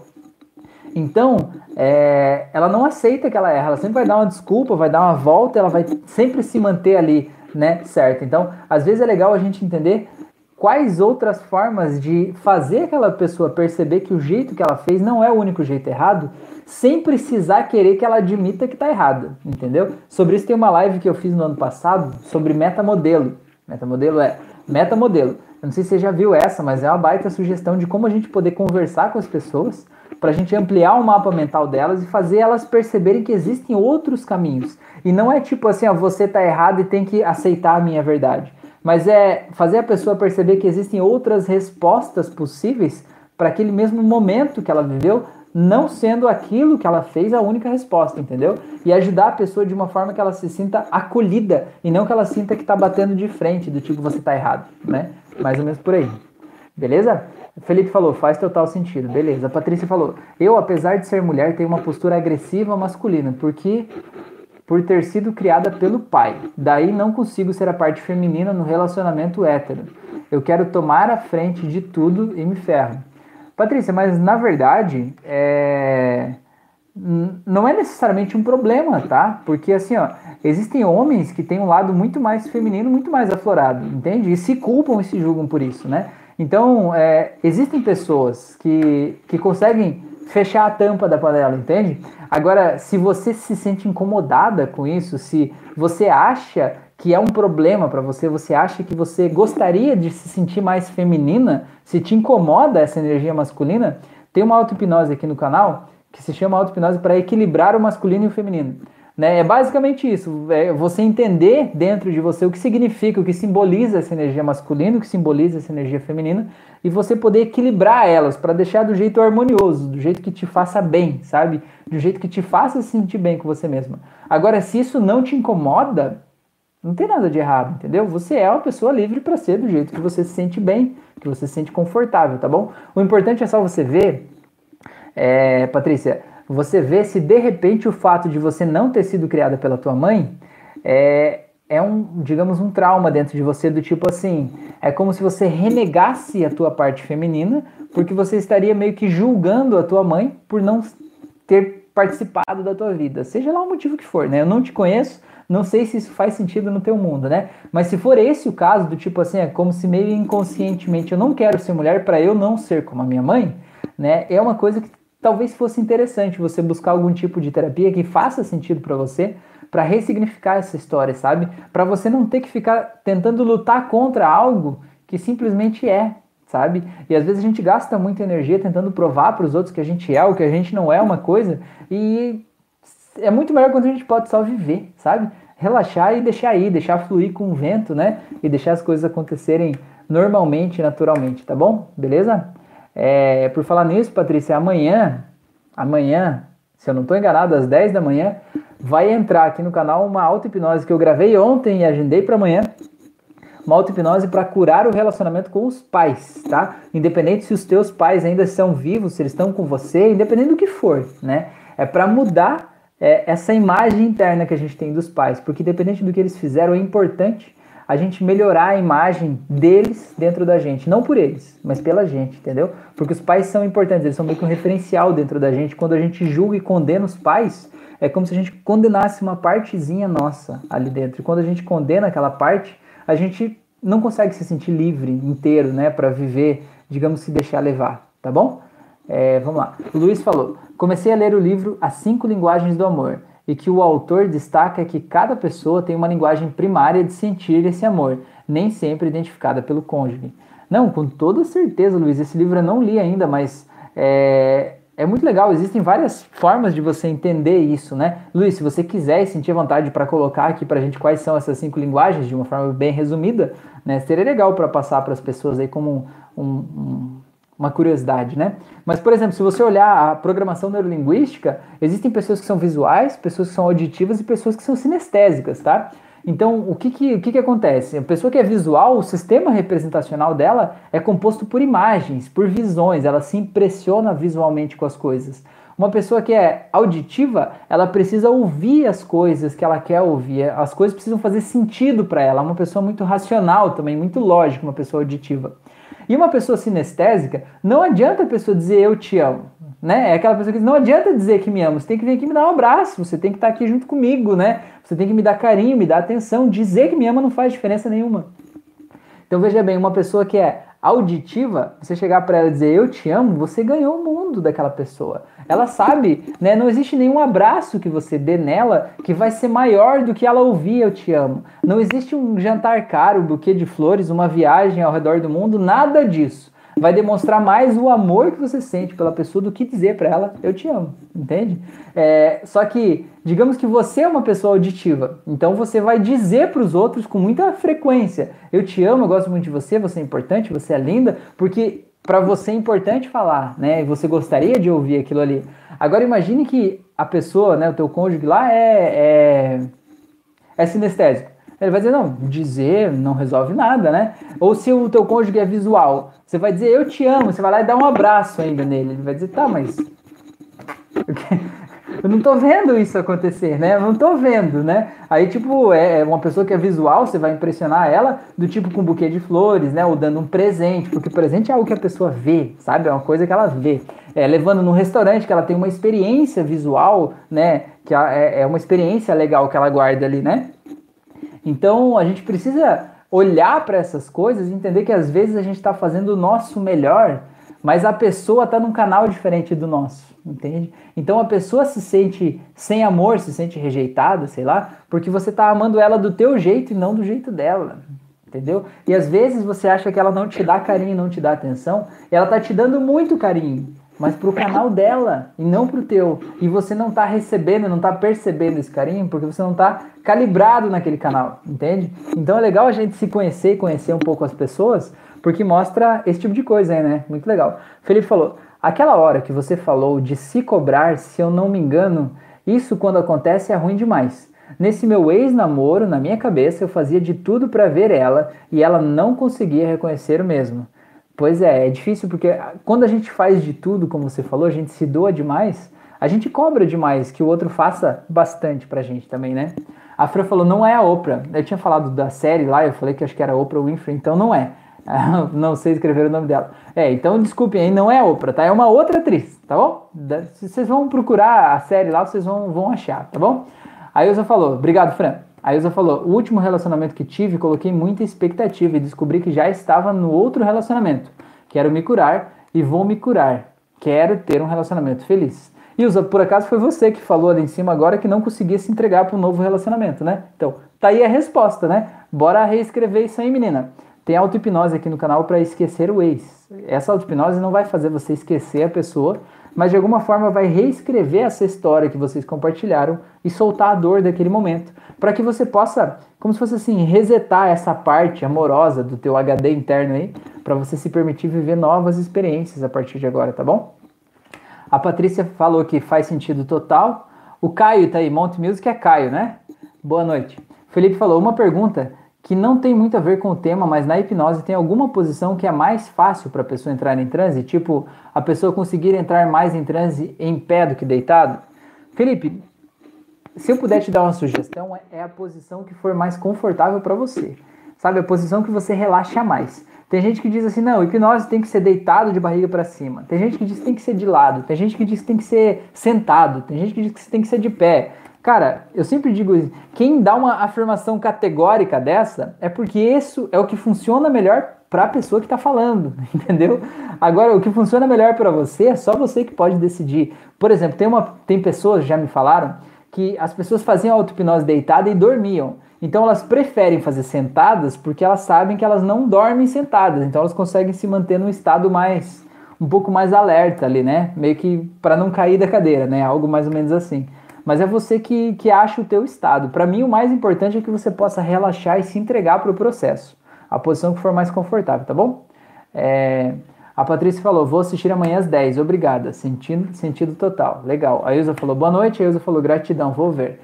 Beleza, gente, então é, eu agradeço demais a atenção de vocês. Vocês querem fazer um, um exercício mental aqui só para a gente finalizar, uma auto-hipnose aqui, para a gente, de alguma forma, fazer o possível para ajudar a melhorar um pouco essa, o relacionamento com o parceiro, com a parceira, né? Mudar um pouco a imagem mental que a gente tem aí dentro é, a respeito de relacionamentos e poder soltar um pouco de tudo isso, tá? Então me digam aqui para mim se vocês querem, se vocês não querem, porque se vocês não quiserem também não vou fazer, né? Não vou ficar aqui perdendo tempo de vocês nem o meu, né? Então coloca aí se você quer, se não quer, se não faz sentido, se não precisa. Tá bom, pessoas bonitas? Eu já quero fazer o pedido aqui para quem não colocou um curtir ali ainda, põe curtir e não custa nada e ajuda o YouTube a entregar é, esse conteúdo para mais gente, né? É, chegar até mais pessoas, tá bom? As pessoas entendem que isso é relevante, tá? Então coloca o curtir aí que ajuda a gente, tá? E se você não está inscrito no canal ainda, pelo amor de Deus, se inscreva aqui no canal, senão você vai deixar de perder outros vídeos de uma belezura como essa, como eu, entendeu? Vai que você chegou aqui por acaso agora, se você não se inscrever no canal e ativar o sininho, você não vai receber outras notificações, talvez você nunca mais me veja na sua vida e olha que decepção a gente não se encontrar mais, né? Olha só, tá bom? Beleza? Então deixa eu ver, a, a Nereida falou que sim, a Patrícia falou vamos lá, a Ilza falou vamos. Beleza, galera, então vamos fazer o seguinte: vou pedir para vocês já fechar os olhos, então, fazer uma respiração bem profunda, fechar os olhos de novo. Eu já falei isso, né? Era para fechar o direito, fecha o esquerdo agora. Então, se concentra na tua respiração, sente o ar entrando pelo teu nariz, saindo pela sua boca, sinta o seu corpo relaxando, sinta os seus pulmões relaxando, dilatando e contraindo e perceba como é gostoso sentir esses pulmões relaxando assim. Perceber que você não precisa pedir que os seus pulmões inflam, inflam inflem e contraiam, eles apenas fazem isso naturalmente. Que tem uma consciência maior que habita dentro de você, que faz tudo isso acontecer. E sinta como isso é relaxante, como é bom se sentir cuidado por você mesmo. Sinta como isso é bom. Agora eu quero que você imagine que na sua frente tem uma escada que desce eu quero que você se imagine descendo essa escada. Um passo depois do outro e sinta como você relaxa mais e mais a cada degrau que você desce. E quanto mais você desce, mais você relaxa, e quanto mais você relaxa, mais gostoso fica. Vai descendo e relaxando, se entregando. Eu vou contar de 5 até 0 e no 0 você vai estar lá embaixo, no estado de consciência expandida, muito gostoso. Simplesmente se deixe descer. Em 5, vai descendo, 4, descendo mais e mais. 3 e quanto mais desce, mais você relaxa. 2 vai descendo e relaxando. 1 um, vai descendo mais e mais e 0 agora. Muito bem. Agora eu quero que você imagine como se aí na sua frente tivesse uma tela de TV. Uma TV dessas grandes de tela plana. Eu quero que você veja passando nessa tela de TV tudo o que representa um relacionamento para você. Coloca aí todas as imagens, não edite essas imagens. Mas coloca tudo aí. Coloca aí também e principalmente todas as imagens ruins, as decepções, as frustrações que você teve até aqui, as humilhações que talvez você passou em um relacionamento. Coloca aí o sentimento de não se sentir entendido, de não se sentir valorizado. Coloca aí toda a dor que você viu outras pessoas passarem nas vidas delas por causa de relacionamentos. Talvez se os seus pais se separaram e você acha que isso foi uma dor muito grande para eles. Coloca tudo aí, decepções, frustrações, abandonos, coloca tudo aí. Tudo que de alguma forma magoou o coração ou registrou esse tipo de mágoa aí dentro. E agora eu quero que você simplesmente se permita agora cortar o fio dessa TV e imaginar que você está caminhando com essa TV bem pesada, representando todos esses relacionamentos fracassados na tua vida e que você vai subindo um morro de um gramado bem verdinho, bem limpo, bem gostoso, e você vai subindo caminhando, subindo mais e mais e sentindo o peso dessa TV que você vai carregando aí. E quando você chega bem em cima do morro, você percebe que não é um morro, mas é um vulcão. Você está no topo de um vulcão e você pode olhar lá para baixo agora e ver toda aquela lava vermelha borbulhando lá embaixo e aquele calor que vem subindo. E agora eu quero que você olhe para essa TV e diga para ela assim: Eu agradeço por todo o aprendizado que eu tive até aqui. Eu agradeço a cada um de vocês por tudo que me ensinaram eu sinto muito por tudo isso que aconteceu entre nós, entre vocês, por toda essa dor. Eu peço que vocês, por favor, me perdoem por qualquer coisa que eu tenha feito que possa ter contribuído com tudo isso. Mas eu quero dizer que eu amo vocês, não um amor romântico, mas um amor incondicional, amor como caridade, como compaixão, do tipo eu não tenho raiva, mas eu envio boas energias para vocês agora. Mas, mesmo agradecendo por todo esse aprendizado, nesse momento agora eu escolho me libertar de toda a dor que veio junto com esse aprendizado. E toda a dor está dentro dessa tela de TV. E quando eu contar até três, eu quero que você veja você jogando essa tela de TV e ela indo embora e levando com ela toda a dor, todo o sofrimento, toda a frustração, abandono, rejeição todas as crenças de como é um relacionamento, como as pessoas se comportam, todas aquelas crenças do tipo todo homem trai, toda mulher trai, todo não sei o quê, as coisas são assim, as pessoas sempre brigam, as pessoas sempre se separam. Tudo isso coloca aí dentro. Eu vou contar de 3 até 0 e você joga essa TV, joga com ela tudo que isso representa. Inclusive as histórias e imagens ruins dos relacionamentos ruins que você teve até aqui. Joga tudo e veja tudo isso desaparecer. Em 3, 2, 1, 0. Agora, joga. E sinta como é bom se sentir assim. Ver aquela tela caindo lá embaixo, batendo, e quando ela bate lá no chão, ela dá uma, um fogo mais forte, aquele fogo queima tudo isso e simplesmente desaparece tudo. E você sabe que agora não existe mais nada daquilo, você pode se sentir leve, livre, tranquilo, em paz, se sentir bem. E agora eu quero que você se imagine agora que você sai correndo daí, sentindo uma leveza incrível à medida que vai descendo esse gramado de volta, se sentindo ainda mais em paz, ainda mais tranquilo, ainda mais feliz. E agora eu quero que você imagine que aí na sua frente o seu parceiro ou sua parceira atual ou uma figura que represente um relacionamento amoroso para você, caso você não esteja em um relacionamento nesse momento. Coloca aí, mesmo que seja um avatar ou uma imagem, tanto faz, mas coloca aí. E eu quero que você se permita perceber como que você se sente diante dessa imagem que representa um relacionamento amoroso para você. Você se sente bem? Você se sente acolhido? Você se sente julgado? Você se sente condenado? Você se sente atraído? Você se sente com medo? Se analise, analise como você se sente. O teu corpo quer se aproximar dessa pessoa ou dessa figura ou ele quer se afastar dessa pessoa ou dessa figura? Entenda, não se julgue, mas apenas se observe. E perceba tudo o que acontece, perceba o que acontece dentro de você. Um misto de sentimentos e tente se aproximar mais dessa pessoa e veja o que, que vai acontecendo com o teu corpo. E sinta o que está acontecendo aí. E agora eu quero que você simplesmente perceba que dentro de você, essa sensação ruim que você pode estar sentindo, ela tem uma forma, que pode ser uma forma geométrica de um objeto. Eu quero que você perceba como é essa forma. E sinta como é essa forma aí dentro de você. E digamos que ela seja um triângulo. E se ela não for um triângulo para você, você souber como ela é, defina como é essa forma. Mas eu vou falar a partir de agora como se fosse um triângulo. E quando eu falar triângulo, você ouça e imagine que é a forma que você está vendo aí. Imagine um triângulo amarelo bem forte, bem no centro do teu peito, representando todo esse mal-estar que você sente. Talvez aí tenham muitas coisas ruins que aconteceram. Simplesmente se veja tirando esse triângulo como se ele estivesse aqui na tua frente e você pudesse olhar para esse triângulo e vendo a outra pessoa lá do outro lado. E pergunte para esse triângulo qual é a mensagem que ele tem para você. E ouça a mensagem que ele vai te dizer agora. Pergunte de verdade, faça silêncio para ouvir a resposta. Não queira dizer a resposta, mas ouça a resposta ecoando na tua cabeça. O que ele quer te dizer? Qual é a mensagem que esse triângulo tem para você?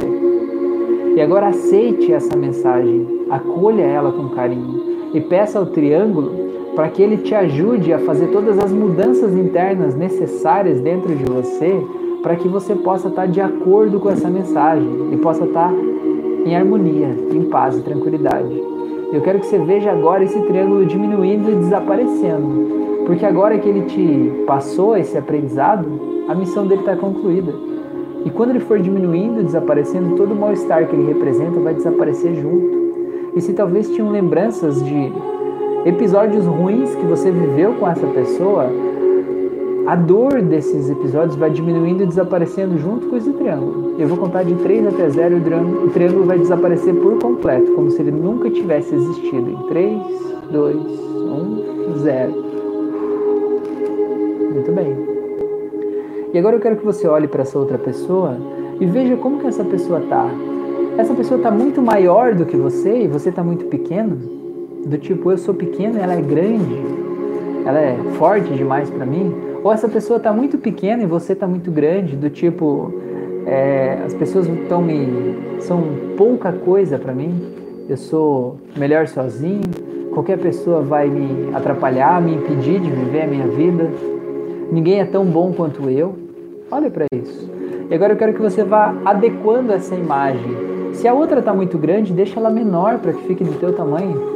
Ou se você está muito pequeno, aumente ou se a outra está muito pequena, aumente ela para que você entenda e possa achar um nível adequado de companheirismo, de responsabilidade, de parceria, o nível certo. E que vocês possam se sentir muito bem. E deixe a outra pessoa, o tamanho dessa outra pessoa, de acordo com o tamanho exato para você, no ponto em que você se sinta confortável, não se sinta com medo, não se sinta arrogante, mas que você se sinta bem, estar aí diante dessa pessoa. E agora que você fez isso, eu quero que você se permita agora se aproximar dessa pessoa e dar um abraço nela. Dá um abraço bem gostoso, bem maravilhoso. E sinta como é bom se sentir entendido, se sentir acolhido, se sentir amado, se sentir bem. Eu quero que você se permita agora dizer no ouvido dessa pessoa: Eu te aceito como você é. A partir de agora, eu paro de querer te mudar e de querer que você seja diferente de quem você é. Porque eu escolhi ficar com você justamente porque você é assim. E eu te amo e te respeito e te admiro por ser quem você é, do jeito que você é. E agora veja essa pessoa olhando nos seus olhos e dizendo: Eu também deixo de querer te mudar e eu te aceito como você é. Eu te liberto para você ser do jeito que você é. Porque eu sei que quando você brilha a tua luz, eu me sinto bem, eu me sinto melhor. E quanto mais feliz você tá, mais você brilha essa luz. E mais feliz todos nós ficamos. Então eu te liberto agora. E sinta a leveza e a liberdade desse momento. Eu quero que você se veja junto com essa pessoa agora de mãos dadas, passeando em um jardim florido, num lugar amplo, espaçoso, iluminado, e vocês se divertindo, se sentindo bem, se sentindo em paz, se sentindo tranquilos, sentindo o brilho do sol no rosto de vocês e vocês dançando, pulando como se fossem crianças, vivendo o prazer daquele momento, sem se preocupar com outras coisas. Muito bem. E agora eu vou contar de 1 até 7, e no 7 você vai abrir os olhos, e quando você abrir os olhos, você vai trazer essa mesma sensação boa que você está sentindo aí pro aqui e pro agora. E vai ancorar isso como teu novo estado emocional diante de um relacionamento. E a partir de agora, sempre que você olhar para essa pessoa, que você pensar em um relacionamento, você vai se sentir desse jeito que você está sentindo aí. Porque você pode, porque você consegue e porque você merece. Então vou contar de 1 até 7. E no 7 você abre os olhos e torna essa transformação real vai voltando em um, vai voltando cada vez mais, dois, vai voltando por aqui agora, três, sabendo que agora é um novo momento, novas oportunidades, você pode ter uma vida incrível a partir de agora, quatro, vai voltando, se enchendo de amor, de alegria, cinco, se enchendo de felicidade, de fé, de compaixão, de leveza, seis, vai voltando por aqui agora, sabendo que tudo é possível, ficando grato, feliz, energizado e saindo desse estado de transe agora sete, pode abrir os olhos, seja bem-vindo, seja bem-vinda. Quero que vocês me contem aqui como é que foi essa experiência de vocês. Enquanto vocês me contam e me escrevem aqui, eu quero que vocês me contem, tá? Todo mundo tem que escrever aqui agora, tá? Vou, vou cobrar, quem não escreveu, eu vou cobrar, tá? Eu vou lá no Instagram, se eu tiver, e vou cobrar de vocês. É, vou rezar por vocês. Vocês já viram o, o vídeo da irmã Selma? É um vídeo que fez sucesso, sei lá, uns 10 anos atrás, de um grupo de teatro chamado Terça Insana. E aí ele fala assim que é, é, um cara, né, vestido de freira, ele fala assim que fulano fez tal coisa, né, que ela não gostou, e ela fala assim, aí eu rezei por ele e ele morreu. Aí fulano fez não sei que lá, eu rezei por ela ela morreu. Aí ela fala assim, agora todo mundo bata palmas aí, me aplauda, e quem não bater palma, eu vou rezar por vocês. então é mais ou menos isso, né? Quem não comentar aqui como é que foi a experiência, eu vou rezar por vocês. Não, brincadeira. Mas eu vou fazer um convite básico aqui de sempre, né? É, de que vocês né, façam o meu curso de hipnose clínica e o curso de hipnose clássica. São dois cursos, é, os dois são gratuitos, os dois estão disponíveis aqui na descrição desse vídeo, sabe? É só acessar as aulas e fazer as aulas. Isso vai te ajudar. É, a se ver de um jeito diferente, sabe? Vai te ajudar a ajudar as pessoas, sabe? E se desamarrar de coisas que não servem mais é bem legal. Eu tenho um curso de hipnose aplicada à ansiedade, então se você é uma pessoa ansiosa ou se você atende pessoas ansiosas, esse curso vai te ajudar muito. O link está aqui na descrição do vídeo, tá? É... Eu tenho várias auto-hipnoses disponibilizadas aí no YouTube, no Spotify, no Deezer. Se você está ouvindo essa auto-hipnose pelo Deezer ou pelo Spotify ou por todos os outros iTunes, né, pelos outros aplicativos de pelo Apple Podcasts, né, pelos outros aplicativos aí de podcasts, eu te convido para vir assistir aqui, participar ao vivo toda segunda e quinta-feira à noite às 9h36 da noite, para a gente trocar uma ideia, sabe, para a gente se conhecer, para a gente conversar, para a gente construir junto esse entendimento e ajudar tantas pessoas, tá bom? É, eu também faço sessões de hipnose clínica é, à distância e presencialmente, né? Então, se você quer fazer sessões comigo, é, a gente pode fazer à distância, se você não estiver aqui em Santa Catarina, onde eu tô, é, a gente pode fazer à distância. A eficácia é a mesma da sessão presencial ou à distância, porque a transformação acontece aí na tua cabecinha, entendeu? Não acontece pelo meu contato em você, acontece pela tua transformação interna, né? É, eu sou um fio condutor para isso, tá bom? É, e eu quero te convidar também para me seguir nas outras redes sociais. Eu estou no YouTube, no Spotify, no Instagram. Cada local tem conteúdos diferentes, né? O Instagram é a mídia mais interativa, digamos assim. Então participa aí para a gente também poder se conhecer, né? E ter outras afirmações aí, outros conhecimentos maiores, tá bom? Beleza, pessoas bonitas do meu coração? Deixa eu ver o que vocês falaram aqui. É, vamos ver, vamos ver aqui. A Ilza falou, foi muito bom me senti em paz. Que ótimo. É, não, foi a Ilza? Foi a Ilza. Tem duas Ilza, meu Deus. Só agora que eu me vi que tem duas Ilza. Eu falando, sempre falava a Ilza, falou a Ilza. Isso eu achei que era a mesma pessoa. Agora que eu vi que são duas, elas comentaram juntas aqui, meu Deus. Vocês me desculpem, eu acho que até, não sei se eu não confundi as duas agora há pouco. Me desculpem, tá? A Ilza Oliveira e a Ilza Vieira. A Ilza Vieira falou: Agora vou ter que arrumar o namorado. Tava tão bom. Pois é, você não tem que nada, né? Mas você pode só liberar o caminho, né? Se esse for o teu caso, né? O tem que é muito pesado, né? É uma obrigação. Ninguém tem obrigação de nada, né? O Felipe falou: Foi boa, mas dependendo das palavras que você dizia, minha dor no peito esquerdo dava uma apertada um pouco mais forte. Felipe, eu tenho uma auto-hipnose. É auto-hipnose para controle da dor, tá? Ela tá aqui, vê na playlist das auto-hipnose, auto-hipnose para controle da dor. Então eu quero que você vá lá, né, depois que terminar essa live, vá lá naquela auto-hipnose para controle da dor. Eu quero que você se permita sentir essa dor no peito bem forte. Sinta onde que tá essa dor no peito, sabe? E sinta ela e deixe doer mesmo, sabe? Veja que tipo de pensamento, que tipo de sentimento, pergunte para essa dor o que que ela o que, que ela representa? É um sentimento de desamparo, de desespero, de injustiça? É um sentimento de solidão, um sentimento de traição, um sentimento de revolta? Né? Essa dor sabe o que, que é. E se você se colocar em estado de silêncio e perguntar o que, que essa dor representa, você vai saber.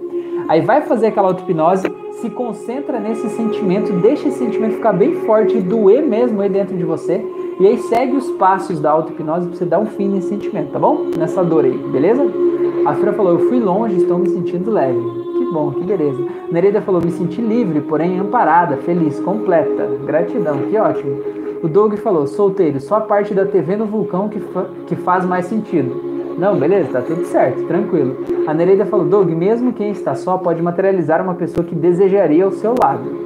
Legal, Patrícia falou, adorei, trabalho construtor importante, só agrega, conteúdo realmente bom, acredito que seja, né? Muito bom, tá. A Ilza fa falou, KKK, sou eu, Ilza Hilária Vieira. Ah, beleza então, tá bom. Gente, gratidão por vocês estarem aqui. Desejo uma ótima noite para vocês, uma ótima semana. Tudo de bom para vocês. Um grande abraço e até a próxima, tá bom?